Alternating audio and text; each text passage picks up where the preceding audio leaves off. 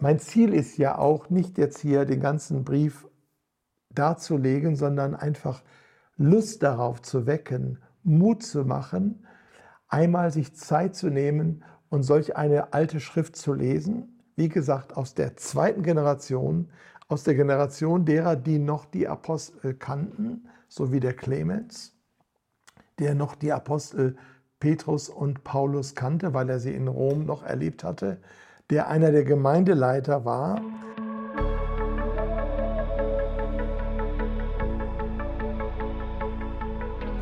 Herzlich willkommen bei Glauben Denken. Wir sind in einer Serie Fenster in die frühe Kirche und innerhalb dieser Serie haben wir schon die Didache angeschaut, diese frühchristliche Schrift.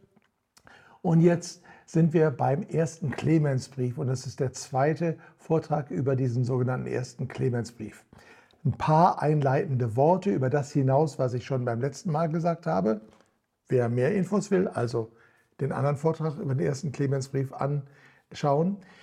Der zweite Clemensbrief ist nicht von diesem selben Clemens. Der hat nur den Namen Clemens genommen, ist eine anonyme christliche Schrift, die etwas später entstanden ist, vielleicht 120, 150 nach Christus. Wir wissen es nicht ganz genau. Ähm, und zeigt nur dadurch, dass ähm, sie sich bezieht auf den ersten Clemensbrief. Da wird auch einiges zitiert und auch von anderen frühchristlichen Schriften, äh, welches Prestige der erste Clemensbrief hatte. Aber wie gesagt, der zweite Clemensbrief haben wir mal kurz jetzt abgearbeitet, hat nichts zu tun mit dem ersten Clemensbrief und gehört auch nicht in die Reihe der sogenannten apostolischen Väter oder so wie ich sie gerne nenne, der nachapostolischen Väter, also der Generation nach den Aposteln oder den nächsten eins bis anderthalb Generationen nach den Aposteln. Apostolische Väter sind die, die noch Kontakt zu den Aposteln persönlich hatten. Dazu gehört zum Beispiel Papias von Hierapolis, dessen Werke uns leider nicht erhalten sind. Und dazu gehört auch der Clemensbrief. Also zurück zum ersten Clemensbrief.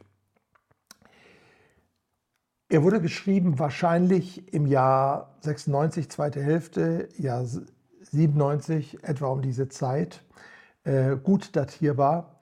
Ähm, die Kirche in Rom, die Christen in Rom, die Gemeinden schreiben als eine Einheit gemeinsam an die Kirche in Korinth. Es gab eine besondere Beziehung zwischen Rom als der Hauptstadt und Mutterstadt und Korinth als einer römischen äh, Kolonie. Und es geht um das Thema, was direkt am Anfang genannt wird, dass es in Korinth zu Problemen gekommen ist, die mit zwei Wörtern beschrieben werden, Stasis, Aufruhr oder Rebellion und Schisma, Trennung oder Spaltung. Das war passiert. Es hatte sich eine Gruppe von Jüngeren gegen die Leitenden äh, aufgelehnt. Äh, es wurden Intrigen gemacht, es wurden Verleumdungen ausgesprochen und es wurden leitende Presbyter, Älteste, so heißen sie dann übersetzt, Presbyteroi sind die Älteren, die Ältesten, äh, wurden abgesetzt. Vielleicht alle, vielleicht auch nur äh, der größere Teil, wir wissen es nicht ganz genau. Warum mischt sich die römische Kirche da überhaupt rein? Nicht, weil sie irgendeine Art von Vorrangstellung oder Primat für sich beansprucht. Ähm, das ist erst später in der Kirchengeschichte so entstanden, sondern aus der Solidarität der christlichen Gemeinden untereinander. Man verstand sich sehr stark als ein Leib in Christus. Und wenn ein Glied leidet, dann leiden alle Glieder. Und jetzt leidet das Glied in Korinth, die Gemeinde in Korinth unter diesem, dieser Entzweiung, unter diesen, äh, diesem Aufruhr, dieser Trennung, dieser Spaltung. Äh, und da hinein spricht jetzt die Schwestergemeinde, äh, das andere Glied am Leib Christi, und jetzt ähm, rät und mahnt und fordert dieser Brief auf, dass diese äh, Presbyter wieder eingesetzt werden, mit einer Begründung, die auch später im Brief erscheint, dass sie ja äh, ihren ganzen, ihr ganzes Amt über, teilweise über Jahrzehnte hinaus ausgeübt haben in Gottesfurcht und in vorbildlicher Weise. Und es gibt keinen geistlichen Grund, das wird immer wieder betont, sie abzusetzen, aber es gibt andere Motive und diese Motive werden dargestellt im ersten Teil. Wir haben es dann auch äh, etwas genauer angeschaut. Eifersucht. Und jetzt ist beim ersten und, äh, und Neid. Und wir jetzt beim ersten äh, Clemensbrief sehr deutlich, dass erst dieses negative Bild gezeichnet wird. anhand von Beispielen, vor allen Dingen aus dem Alten Testament, aber auch äh, Petrus und Paulus werden genannt und auch Christen ihrer Zeit, die sozusagen als Folge der Eifersucht von anderen, seien es Nahestehende äh, oder seien es Außenstehende, ähm, leiden mussten. Und es wird auch anhand des Alten Testamentes vieler Beispiele ein Gegenbild entworfen. Abraham als Vorbild des Glaubens, David und manche andere. Und an dieser Stelle eine Bemerkung. Wir sehen allein schon daran, dass für die ersten Christen natürlich das Alte Testament die verbindliche Schrift war, das Wort Gottes die Heilige Schrift. Wir sehen daran auch, dass sie sich sozusagen in diese Geschichte des Volkes Gottes hineinstellen, dass sie das, was im Alten Testament äh, beschrieben wird, äh, berichtet wird, auch an Geboten da ist, für sich annahmen, dass das sozusagen der Standard war, äh, dass sie sich damit sozusagen Teil dieser Gottesgeschichte Israels äh, sahen und dann, dass sie diese Geschichte in Jesus und in ihrer Gemeinschaft als christliche Gemeinde weitergeführt sahen. Eine wichtige äh, Beobachtung. Eine weitere Beobachtung ist, dass auch im ersten Clemensbrief viele Zitate aus dem Neuen Testament da sind, Worte des Herrn teilweise, also Worte Jesu, teilweise längere Passagen zitiert, aber auch viele, viele andere äh, Hinweise auf die Kenntnis äh, des Neuen Testamentes, der Schriften des Neuen Testamentes. Wie anders sollte es auch sein? Natürlich hatten die in Rom eine Sammlung der Paulusbriefe, natürlich hatten sie die Petrusbriefe, natürlich hatten sie die Evangelien. Das alles nur noch mal zur Erinnerung, weil ja heute sehr oft so geredet wird, als ob äh, das Neue Testament erst viel später zusammengestellt oder kanonisiert worden sei. Äh, das äh, lässt diese frühchristliche Schrift von ähm, dem Clemens, dessen Name nicht direkt in der Schrift erscheint, aber in frühen Quellen dann als der Verfasser genannt wird, ganz deutlich erkennen.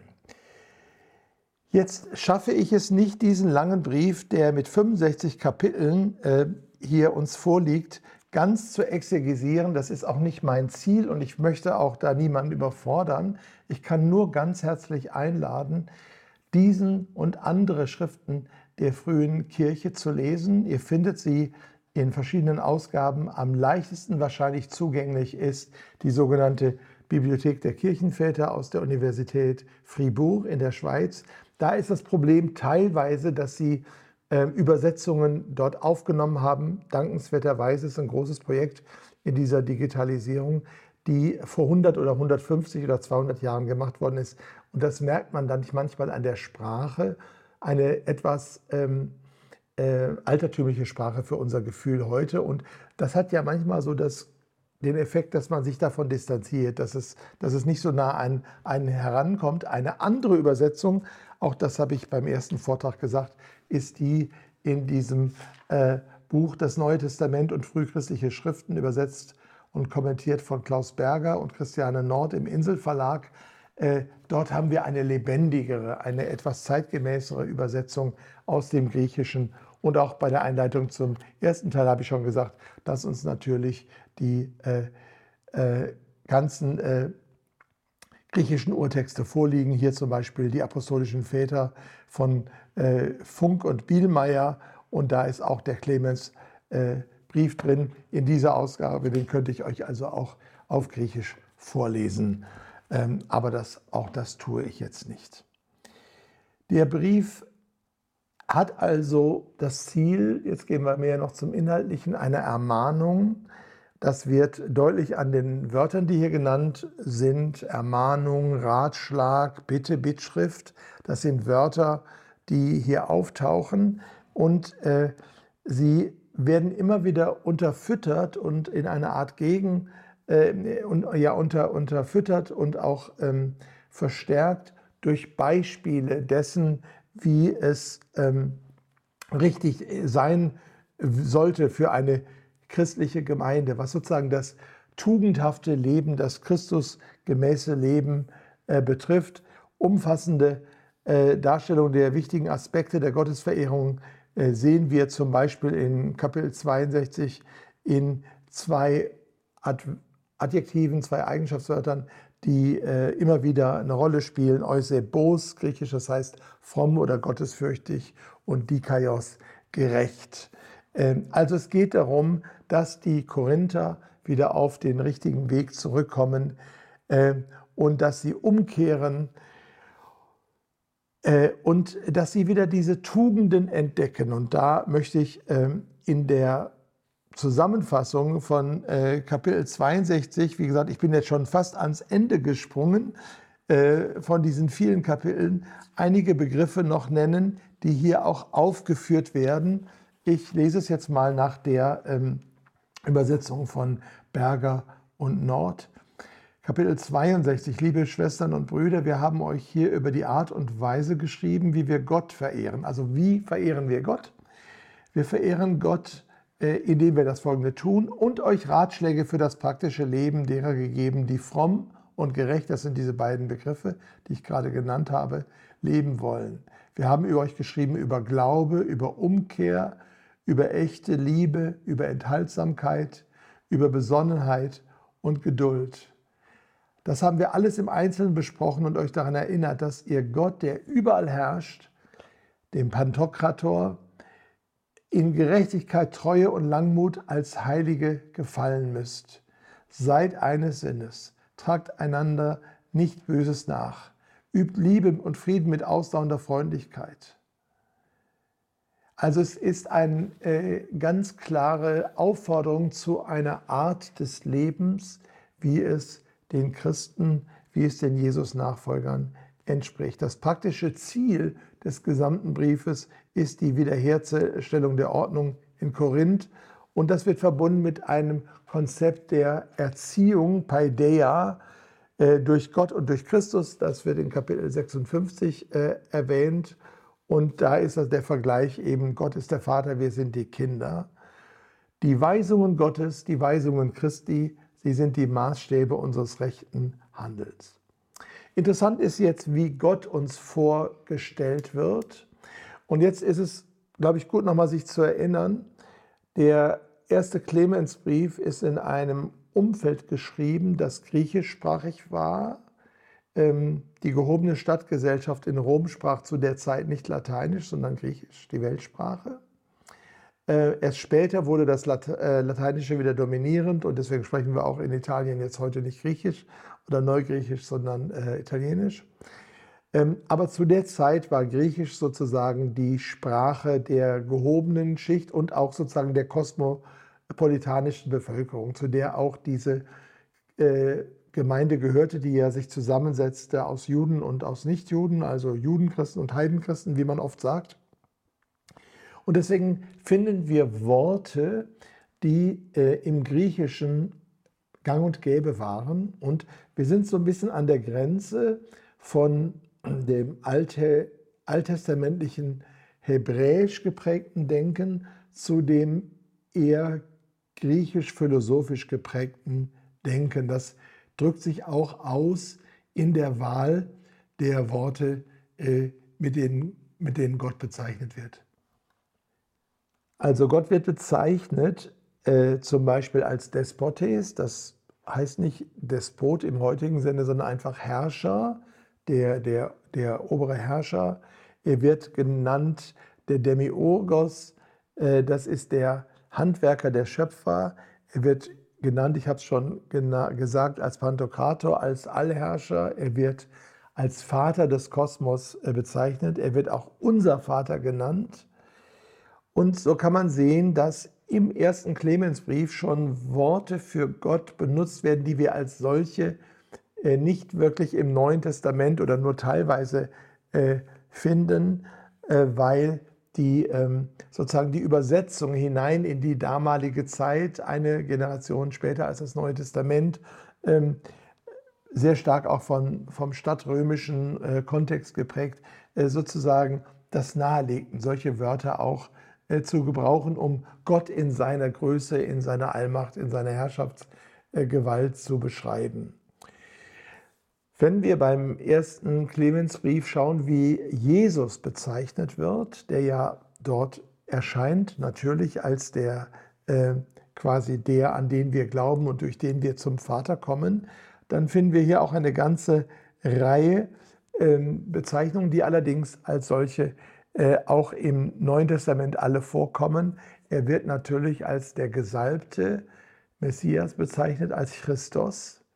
Er wird bezeichnet als der Herr, der Kyrios, was im Römischen Reich ja oft ein für den Kaiser gebrauchter Titel war.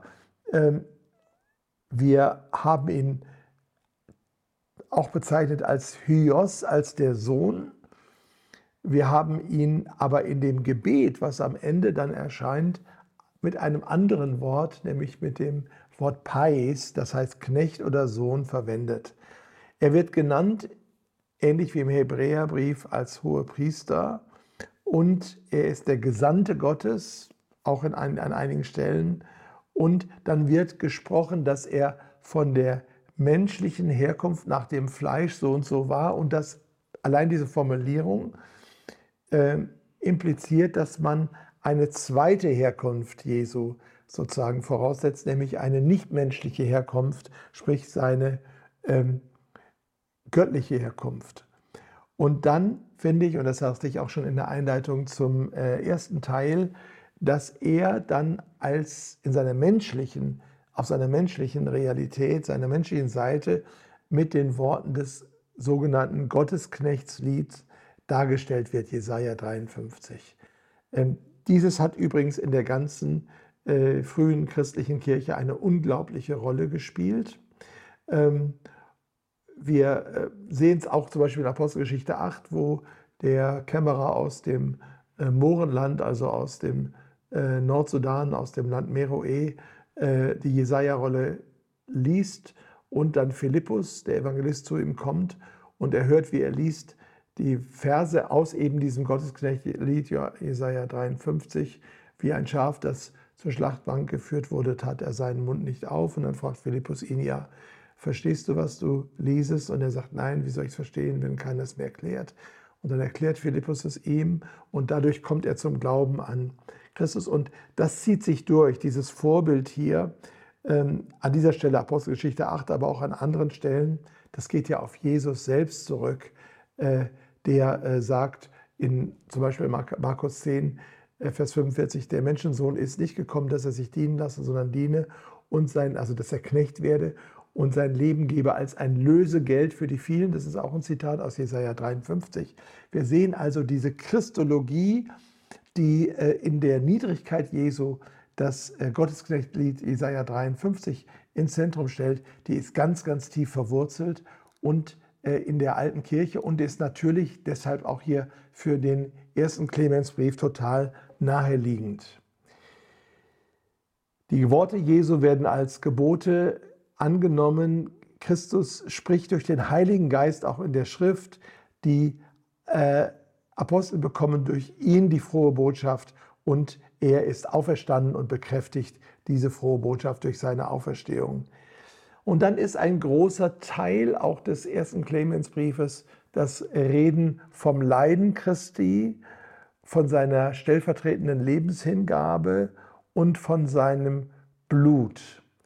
Heute haben wir ja manchmal eine Diskussion, wie stark sollen wir eigentlich äh, das Sühnopfer Christi äh, betonen? Ist es eigentlich nicht erst im Mittelalter so äh, stark gemacht worden, dass man sozusagen diese äh, diese Sühnetheologie hat. Ähm, ja, im Mittelalter wurde das ähm, teilweise auch überzogen in der Schematisierung, aber die Sache als solches, Jesus, der sein Leben gibt als ähm, Erlösung für die Sünden und sein Blut hingibt, das ist tief im Neuen Testament verwurzelt. Könnte ich jetzt aufführen. Und es ist aber auch, weil das ist ja unser Fokus jetzt hier im äh, äh, Clemensbrief, ich lese da einfach mal nochmal eben ein, zwei Belegstellen, da muss ich ein bisschen springen. 1. Clemens äh, äh, 49, da heißt es, äh, weil Christus uns so liebte, hat er nach Gottes Willen sein Blut für uns gegeben. Er hat seinen Leib für unseren Leib gegeben und sein Leben für unser Leben. Und dann geht es weiter, bedenkt ihr Lieben, wie groß und wie wunderbar diese Liebe ist. Also es ist ganz deutlich, oder äh, die Rede vom Blut Christi, äh, das ist in äh, Kapitel 12, Vers 7 äh, zum Beispiel, da heißt es, da geht es um die Rahab und um den roten, äh, das rote Band, was das äh, Tuch, was darunter, das Seil, was runtergelassen wurde aus dem Fenster. Und dann heißt es hier in äh, 1. Clemens äh, 12, Vers 7, sie fügte noch hinzu, das sind die Kundschafter, sie, Rahab, sollte als Zeichen ein rotes Stück Stoff aus ihrem Fenster hängen. So machten sie im Voraus deutlich, also eine Voraussage, dass für alle, die an Gott glauben und auf ihn hoffen, die Erlösung durch das Blut des Herrn kommen würde. Erlösung durch sein Blut, Erlösung durch das Blut Jesu oder auch äh, 1. Clemens 21, Vers 6. Da heißt es, wir wollen Ehrfurcht vor unserem Herrn Jesus haben, dessen Blut für uns gegeben wurde. Wie gesagt, es ist mir jetzt nicht möglich, all diese hochspannenden theologischen Aussagen des ersten Clemensbriefes im Einzelnen nahezubringen, weil das würde unseren Rahmen total sprengen. Aber mein Ziel ist ja auch nicht jetzt hier den ganzen Brief darzulegen, sondern einfach Lust darauf zu wecken, Mut zu machen, einmal sich Zeit zu nehmen und solch eine alte Schrift zu lesen wie gesagt, aus der zweiten Generation, aus der Generation derer, die noch die Apostel kannten, so wie der Clemens, der noch die Apostel Petrus und Paulus kannte, weil er sie in Rom noch erlebt hatte, der einer der Gemeindeleiter war und der, äh, der damit ganz, ganz nah dran ist. Und das zu lesen und das mal so abzuklopfen, also dieses Thema, der Gemeindespaltung und des Aufruhrs gegen die äh, eingesetzten und letztlich von den Aposteln und dadurch letztlich von Jesus eingesetzten Leiter ist ja so das Hauptthema. Aber um das darzustellen, bringt der Clemensbrief noch ganz, ganz viel anderes, was für uns eben aus diesen Gründen hochinteressant ist, weil es uns einen Blick in das geistliche, querstrich theologische Verständnis der frühen Christenheit äh, gibt. Zum Beispiel erscheint an mehreren Stellen äh, im ersten Clemensbrief trinitarische Formen, Vater, Sohn und Heiliger Geist. Ähm, es ist auch sehr wichtig, dass die, wie die Christenheit angesehen werden, das ist ja sozusagen die Hintergrundstrahlung hier für das Ganze. Wir sind äh, äh, als Christen Gottes Volk, wir äh, sind ein Leib in Christus, wir werden als Schwestern und Brüder bezeichnet und dann ist es auch deutlich, dass die äh, eschatologische Hoffnung oder um es einfacher zu sagen, die Hoffnung auf die Wiederkunft Christi und die Auferstehung der Toten, dass das auch eine starke Rolle spielte. Da haben wir zum Beispiel den, äh, das Kapitel 23, Vers 5, das lese ich gerade jetzt mal vor. Ganz bestimmt wird Gott seinen Willen schnell und plötzlich in Erfüllung geben lassen. Das sagt auch die Schrift. Und das ist in Jesaja, äh, Jesaja 13 und Malachi 3, Vers 1. Schnell wird er kommen und nicht zögern. Unerwartet wird der Herr in seinen Tempel kommen, er und der Heilige, den er erwartet.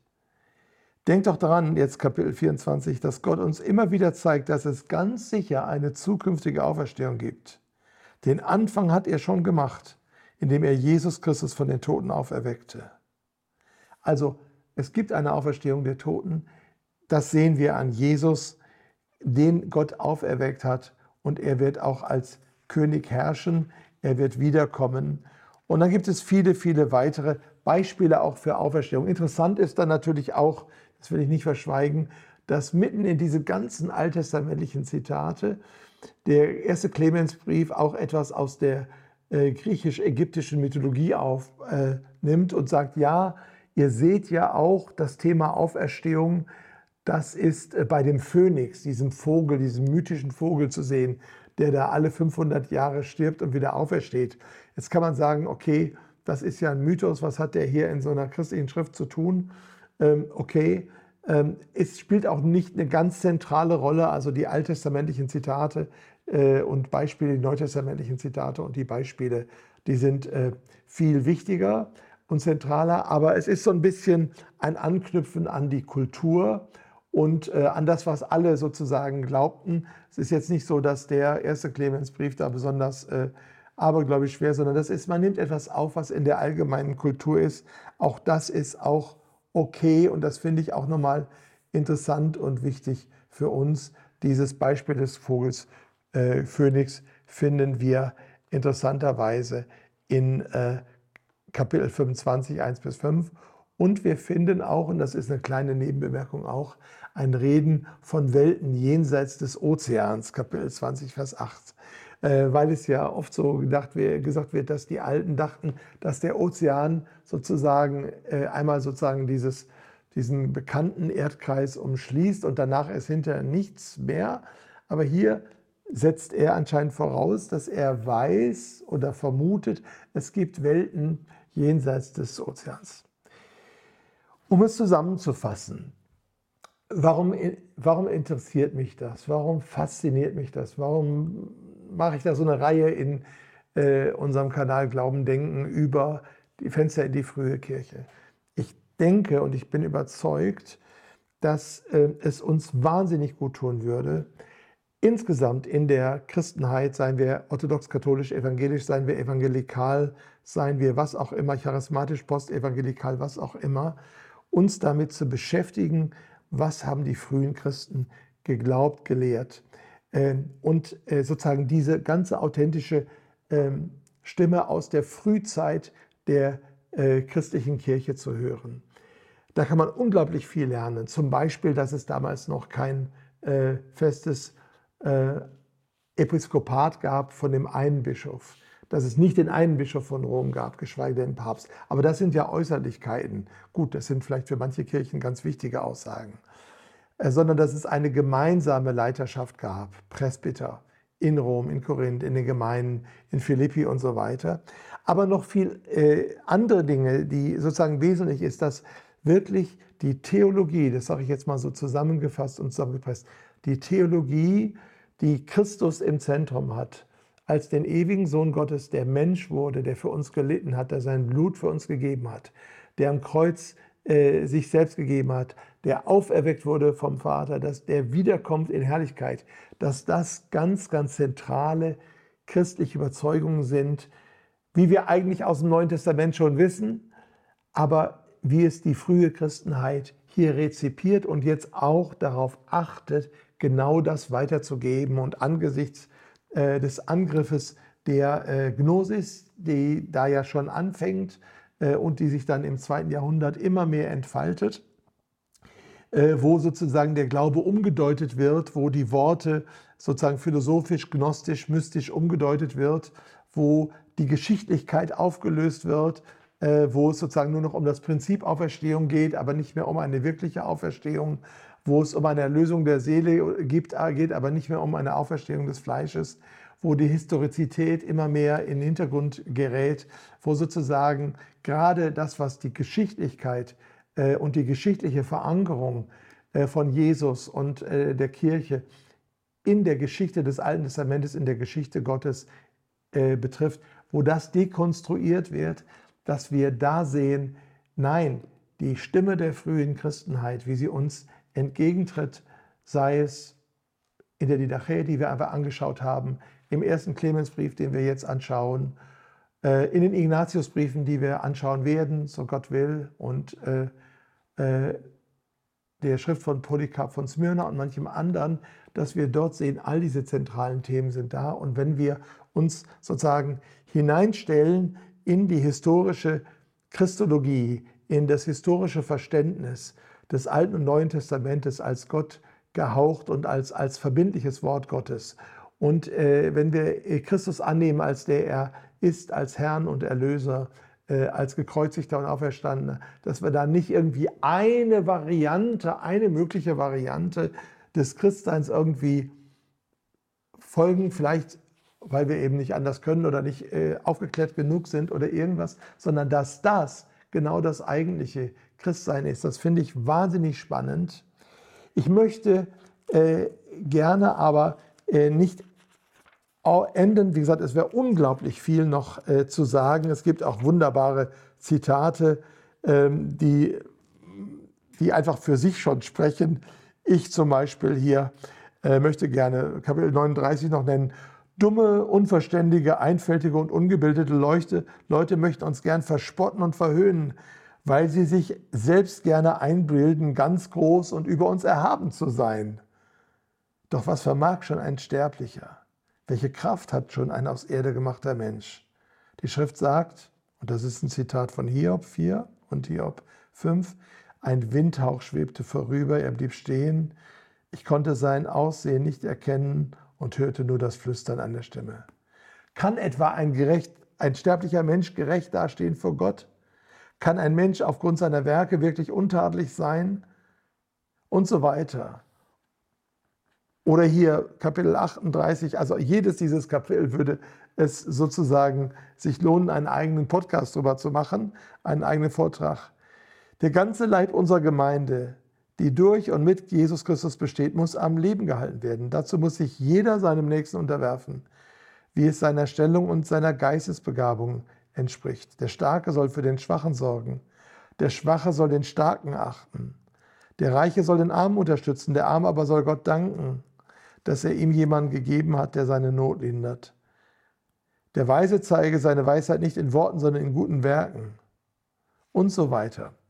Aber wie gesagt, ich möchte gerne dieses äh, große Gebet, das lange Gebet in 1. Clemens 59, Vers 3 äh, bis 61, 3 lesen, weil es ein Beispiel ist für ein frühchristliches, ein früh, frühes Gebet, und diese sogenannten klementinischen Fürbitten, so wurden sie hinter dann genannt, man hat ja immer fancy Names für alles dann auch erfunden, die haben ganz starke Spuren in der äh, liturgischen Tradition der Kirche hinterlassen.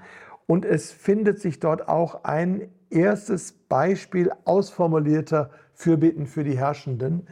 Äh, dass wir für die Herrschenden beten sollen, wird schon im Neuen Testament angemahnt. Aber hier ist eine ausformulierte Bitte für die Herrschenden angesichts der gerade überstandenen Verfolgung durch den römischen Kaiser Domitian umso bemerkenswerter, dass die, die verfolgt werden, für die beten, die sie verfolgen. Aber das ist eben Christentum, äh, dass man das Böse überwindet mit dem Guten. So lese ich jetzt zum Abschluss von äh, äh, diesem Vortrag heute äh, dieses Gebet vor äh, aus äh, dem äh, Kapitel 59. Ich steige aber ein äh, in Kapitel 58. Wie gesagt, das sind ja immer kurze Paragraphenkapitel, weil das sozusagen den Einstieg gibt, warum er jetzt dieses Gebet betet. Wir wollen also dem heiligsten und herrlichen Namen Gottes gehorsam sein und dem, was die Wahrheit den Ungehorsamen angedroht hat, zu entgehen versuchen.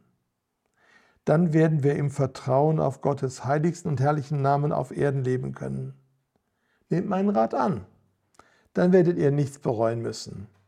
Denn so wahr Gott lebt und Jesus Christus und der Heilige Geist, ist dies der Glaube und die Hoffnung der Erwählten. Wer demütig, mit beharrlicher, unbeirrbarer Güte Gottes Gebote und Forderungen erfüllt, der wird in die Erlösten eingereiht und zu ihrer Zahl gerechnet und erlöst werden durch Jesus Christus. Christus, durch den Gott alle Ehre zugesprochen wird für immer und in Ewigkeit. Amen. Wenn Einzelne meinen Worten nicht folgen sollten, so sollen sie wissen, dass sie sich verfehlen und gefährlich leben werden. Wir aber haben dann mit dieser Sünde nichts zu tun. Warum nicht? Weil wir euch gewarnt haben. Aber wir werden inständig darum beten und flehen, der Schöpfer aller Dinge möge die Zahl seiner Auserwählten unversehrt erhalten in der ganzen Welt. Dies möge er geschehen lassen durch Jesus Christus, unseren Herrn, den er liebt und der ihm gehorcht. Beziehung zu je, von Jesus zum Vater, Liebe und Gehorsam. Durch ihn habt er von uns, hat er uns von der Finsternis ins Licht und von der Unwissenheit in die Begegnung mit seinem herrlichen Namen berufen. Und jetzt schwenkt er über in dieses Gebet. So können wir hoffen auf deinen Namen, der vor aller Schöpfung als erster geboren ist. Du hast uns die Augen des Herzens geöffnet, damit wir dich erkennen können der du im höchsten Himmel der einzig allein Höchste bist, der du der Heilige bist, der im himmlischen Heiligtum wohnt. Du demütigst den Stolz der Überheblichen, du vereitelst die Pläne der Heiden. Die Demütigen erhöhst du und die Hohen demütigst du. Du machst reich und du machst arm. Du tötest und du machst lebendig.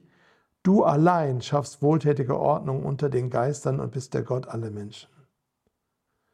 Du siehst in die Abgründe hinein und wachst über die Werke der Menschen. Du hilfst denen, die in Gefahr sind.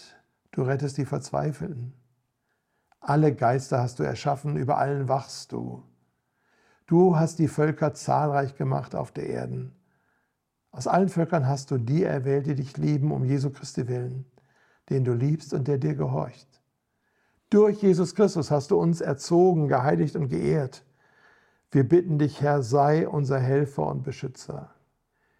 Die von uns, die in Not sind, rette. Die gefallen sind, richte auf. Denen, die bitten, zeige dich als Helfer. Mach die Kranken gesund. Lass die aus deinem Volk umkehren, die verirrt sind. Gib den Hungrigen Nahrung. Erlöse unsere Gefangenen. Anscheinend haben sie dort Gefangene in den römischen Gefängnissen gehabt. Richte die Schwachen auf. Tröste die Kleinmütigen. Alle Völker sollen dich erkennen, denn du allein bist Gott und Jesus Christus gehorcht dir und wir sind dein Volk, die Schafe deiner Weide. Kapitel 60.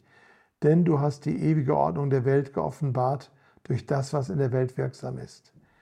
Du, Herr, hast die Erde gegründet. Du bist getreu in allen Geschlechtern. Du bist gerecht in deinen Urteilen und Strafgerichten. Du bist wunderbar in deiner Kraft und Herrlichkeit. Du bist der weise Schöpfer und wachst klug über die Haltung des Erschaffenen. Für alles, was man sehen kann, bist du der Gütige. Du bist der Freundliche für alle, die auf dich vertrauen. Du bist voller Erbarmen und voller Bereitschaft zu vergeben. Vergib unsere Übertretungen, Ungerechtigkeiten, Fehltritte und Vergehen. Rechne keine Sünde deinen Sklavinnen und Sklaven an. Mach uns rein durch deine Treue. Lenke unsere Schritte, dass wir heilig leben vor dir und gut und wohlgefällig handeln vor dir und vor unseren Herrschern. Ja, Herr, lass dein Angesicht leuchten über uns zum Heil im Frieden. Schütze uns durch deine starke Hand, befreie uns von aller Sünde durch deinen mächtigen Arm. Rette uns vor denen, die uns ungerechterweise hassen. Gib Eintracht und Frieden uns und allen Menschen dieser Erde, so wie du sie auch unseren Eltern gegeben hast, die dich angerufen haben in Trau, Glauben und Treue. Lass uns gehorchen deinem mächtigen Namen, der überall herrscht, und auch unseren Herrschern und Fürsten auf der Erde. Du, Herr, hast in deiner großartigen und unaussprechlichen Macht den Königen Vollmacht verliehen.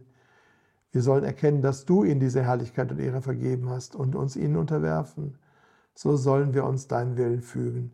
Gib ihnen, Herr, Gesundheit, Frieden, Eintracht und Beständigkeit, damit sie untadelig die Herrschaft ausüben, die du ihnen gegeben hast. Und eine unglaubliche Bitte für die Herrschenden in einer Zeit, ich sagte es gerade schon, wo diese Herrschenden, die christlichen Gemeinden, äh, verfolgen und die auch, wo die römischen Kaiser auch teilweise sehr pervers waren. Aber dennoch das Gebet, weil die Gemeinde ist, so wie es im, Diognet, äh, im äh, Brief des Diognet steht, äh, die Seele, sich als die Seele der Welt verstanden hat. Und deswegen haben sie gesagt, wir haben eine äh, Aufgabe zu beten für alle, so wie es uns auch befohlen ist äh, vom Apostel Paulus. Und das tun wir auch ungeachtet, wie diese Leute sind, für die wir beten.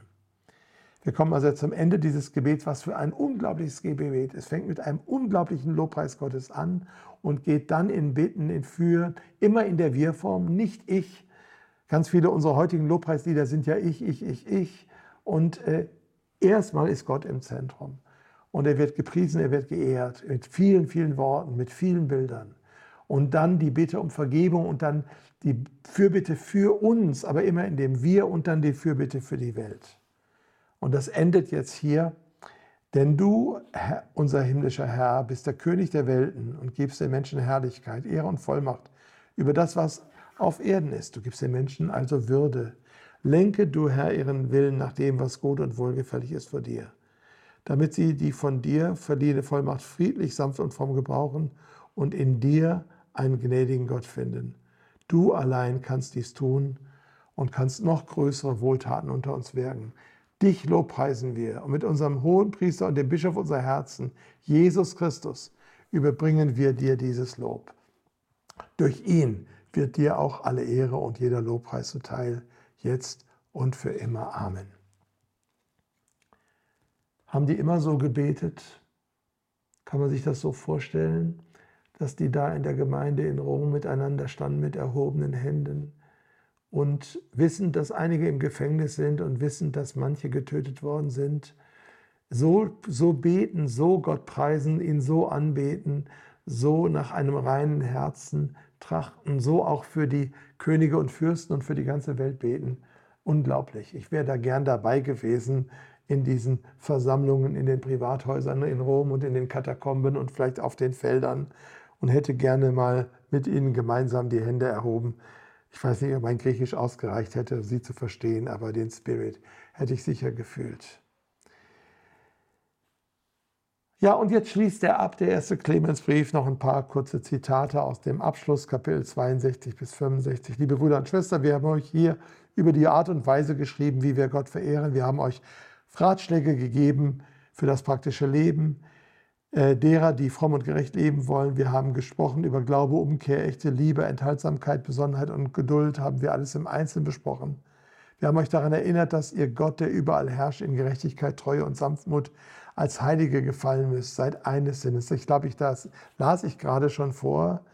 Und ganz am Ende wird dann noch einmal äh, gesagt, wie dieser Kontext dieses Briefes ist.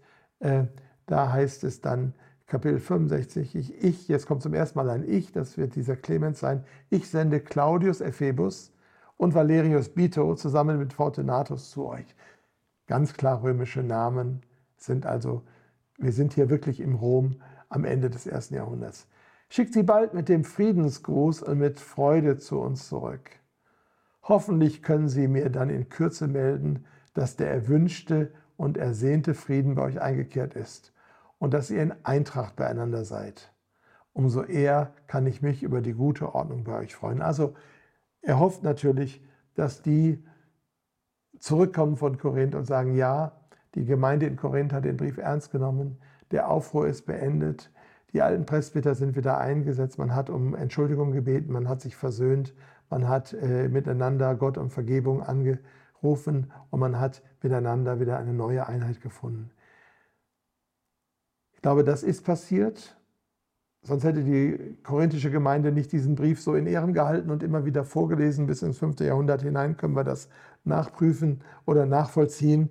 Äh, das wird so gewesen sein.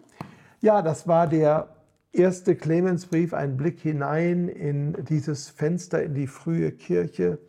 Zwei Vorträge zusammen habe ich nicht ein Viertel von dem, was in diesem Brief an Perlen zu finden ist, äh, euch nahebringen können. Aber lest selbst, beschäftigt euch mit den äh, Schriften der frühen Christen. Ihr findet sie, wie ich schon sagte, in der Bibliothek der Kirchenväter oder auch teilweise in anderen Büchern, so wie hier in dem Buch von Klaus Berger, Christiane Nord, was ich zitiert habe und deswegen auch nochmal aus äh, diesem Grund besonders erwähnen möchte. Glauben, denken, jeden Montag, wenn es klappt, wenn Gott Gnade gibt, setzen wir einen neuen äh, Vortrag ins Netz, sowohl per YouTube als auch äh, als Podcast. Äh, bitte macht auch, auch andere darauf aufmerksam. Äh, wir können miteinander, alle miteinander sehr, sehr viel lernen von den frühen Christen. Und das äh, ist sozusagen gerade meine Leidenschaft. Ich bin da kein großer Experte, aber ich bin ein Begeisterter an dieser Stelle. Und da in diese Begeisterung und auch in diese Ehrfurcht vor der frühen Kirche möchte ich, äh, dafür möchte ich euch auch begeistern und in diese Ehrfurcht hineinführen, weil ich glaube, dass wir manchmal mit einer ganz großen Arroganz durch die Welt gehen, als ob die äh, die, nur wir die Weisheit mit Löffeln gefressen hätten in unserer Zeit und wir alles so viel besser wüssten als die Generationen vor uns. Ja, unser Glaube muss sich bewähren. Der Glaube der frühen Christen hat sich bewährt, teilweise im Martyrion. Äh, Sie haben Glauben und Denken versucht zusammenzubringen mit einem Leben, das Gott wohlgefällt. Das, äh, denke ich, ist auch ein gutes Vorbild für uns. Und deswegen vielen Dank für euer Interesse und danke, wenn ihr es weiter sagt und wenn ihr Glauben, Denken abonniert und wenn ihr uns vielleicht auch unterstützt durch eure Gebete oder vielleicht auch eine finanzielle Seite, wie das möglich ist, das findet ihr im Text unter dem Video. Alles Gute, Gottes Segen und bis zum nächsten Mal, wenn es heißt Glauben, Denken, insgesamt von einem unserer vielen Referenten oder auch von mir das nächste Fenster in die frühe Kirche.